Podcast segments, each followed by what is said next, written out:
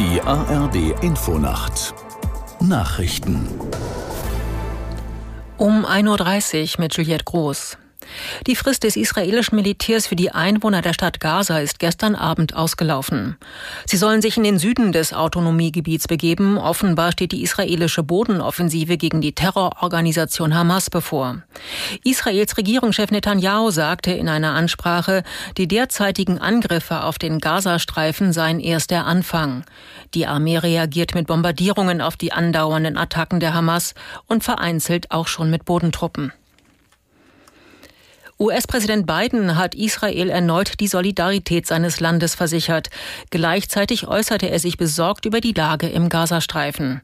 Man dürfe nicht die Tatsache aus den Augen verlieren, dass die überwältigende Mehrheit der Palästinenser nichts mit den abstoßenden Attacken der Hamas zu tun habe, sagte Biden.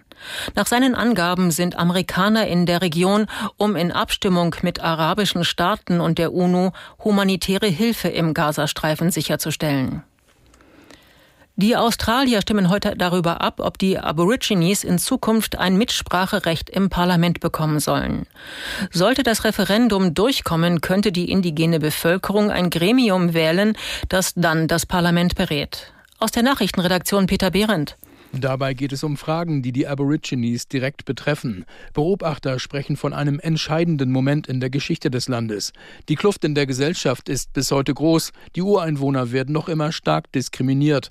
Vor der Volksabstimmung hatten vor allem konservative Politiker gegen das Vorhaben der Labour-Regierung mobil gemacht. Aber auch unter Indigenen hieß es bereits, ein solches Gremium habe nur Symbolcharakter. Für eine Verfassungsänderung ist eine doppelte Mehrheit nötig. Mehr als die Hälfte aller Wähler müssen mit Ja stimmen und auch die Mehrheit der sechs Bundesstaaten muss dafür sein.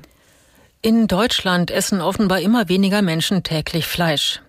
Das geht aus dem aktuellen Ernährungsreport hervor, den Bundesernährungsminister Özdemir vorgestellt hat. Demnach isst nur noch jeder Fünfte jeden Tag Fleisch. 2015 war es noch jeder Dritte. Özdemir sagte, die Zahl der sogenannten Flexitarier nehme tendenziell zu. Knapp die Hälfte der Befragten verzichtet demnach bewusst auf Fleisch.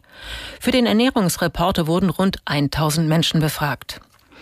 Das Wetter in Deutschland. Von Nordwesten her kräftige Schauer, örtlich Gewitter, im Süden zunächst leicht bewölkt, später Schauer.